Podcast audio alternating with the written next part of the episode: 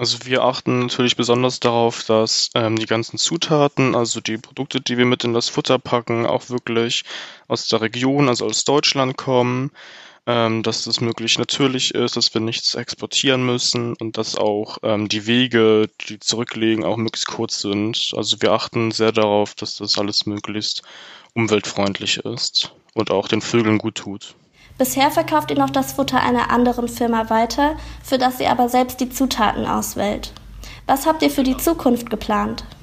Wir arbeiten mit einem Landwirten zusammen und ähm, der hat uns fünf Hektar Land angeboten, also Fläche angeboten, an der wir später die Zutaten anbauen können. Das wurde jetzt gemacht und in diesem Jahr, ich glaube im August oder so, auf jeden Fall, in diesem Jahr können wir dann noch ernten und unsere eigene Mischung dann noch herstellen. Da achten wir natürlich auch darauf, dass es möglichst umweltfreundlich ist und auch ein bisschen den Vögeln gut tut. Wir planen zum Beispiel auch da ganz viele Nistkästen aufzustellen, damit die Vögel auch einen kleinen Unter Unterschlupf haben. Welche Vögel gehören zum Beispiel zu den Wildvögeln, die man kennen könnte?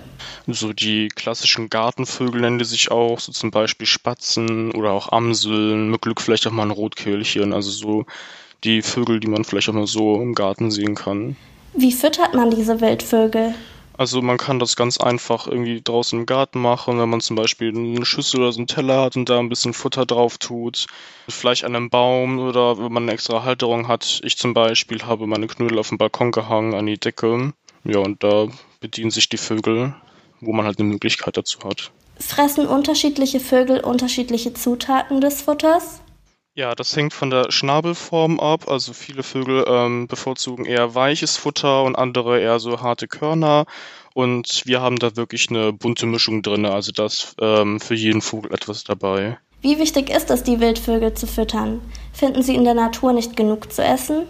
Ja, das ist nämlich das Problem, denn ähm, normalerweise ernähren sich ja gerade so Wildvögel eher so von Insekten und Würmern und ähm, da sterben leider immer mehr Arten aus. Deswegen kann das Futter mittlerweile auch hier in Deutschland sehr knapp werden und da ist es auch immer ganz gut, auch gerade im Winter immer zu füttern. Wie ist euer Online-Handel aufgebaut? Also wir haben Restaurantcharakter, also wir bieten so den saisonalen Mittagstisch an. Das wird dann später die Mischung sein, die wir selbst angebaut haben. Oder das kleine und große Frühstück, das ist dann momentan auch die Mischung von der Firma Rudloff, von der wir momentan ja unser Futter ähm, kaufen, was die für uns mischen. Oder auch die One-Pot-Knödel und dann bieten wir auch ähm, zum Beispiel so Spa und Wellness. Das sind dann ähm, andere zusätzliche Produkte, also so Zubehör, wie so Nistkästen oder so ähm, Trinkschalen. Genau, und das wird dann, das kann man wie bei anderen Webseiten einfach bestellen und dann wird es in ein paar Tagen zu einem geliefert. Worauf achtet ihr, damit das Futter und die anderen Produkte nachhaltig sind? Also jetzt ähm, zum Zubehör, da achten wir sehr auf natürliche Materialien, also ganz viel Holz und dass der möglichst kurzen Weg zurücklegen müssen, also dass der Transportweg sehr kurz ist, auch dass möglichst alles aus Deutschland kommt oder gar aus der Region. Und da arbeiten wir mit anderen Leuten auch noch zusammen, ähm, die das ähm, eigenständig ähm, handfertigen.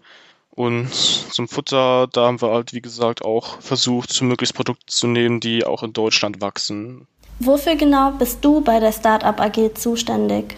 Ich bin ähm, für das Produkt mit zuständig. Also ich habe mich auch darum gekümmert, ähm, was für Zutaten mit in das Futter reinkommen, wie wir das organisieren können, wie wir das besorgt kriegen.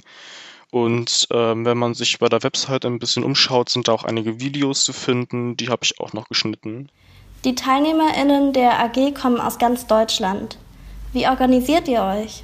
Also einmal die Woche haben wir dann quasi ein virtuelles Treffen, machen also eine Videokonferenz und informieren uns quasi über den Stand der Dinge. Können unsere Münchner Schüler auch bei der AG mitmachen? Ja, natürlich. Also wer Interesse hat, kann gerne mitmachen. Wir haben auf unserer Webseite ein Anmeldeformular. Zur Not, wenn man das nicht finden sollte, kann man uns auch ganz einfach anschreiben. Wir haben unsere E-Mail-Adressen bei unter uns mit angegeben. Und wer Lust hat, der ist herzlich willkommen. Vielen Dank für das Interview. Ja, ich habe zu danken.